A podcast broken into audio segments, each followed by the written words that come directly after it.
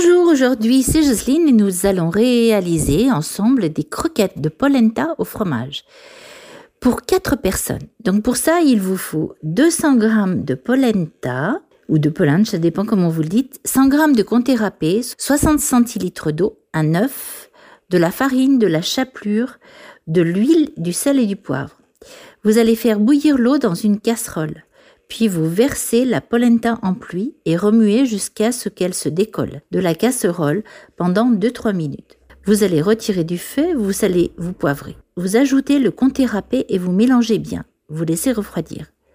Vous déposez la farine, la chapelure et l'œuf battu dans trois assiettes creuses différentes. Vous formez des croquettes avec la polenta cuite, vous les passez dans la farine, puis dans l'œuf battu et enfin dans la chapelure.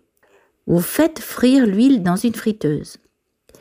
Vous y faites cuire les croquettes jusqu'à ce qu'elles soient dorées. Vous les égouttez sur du papier absorbant en fin de cuisson et vous servez chaud et bon appétit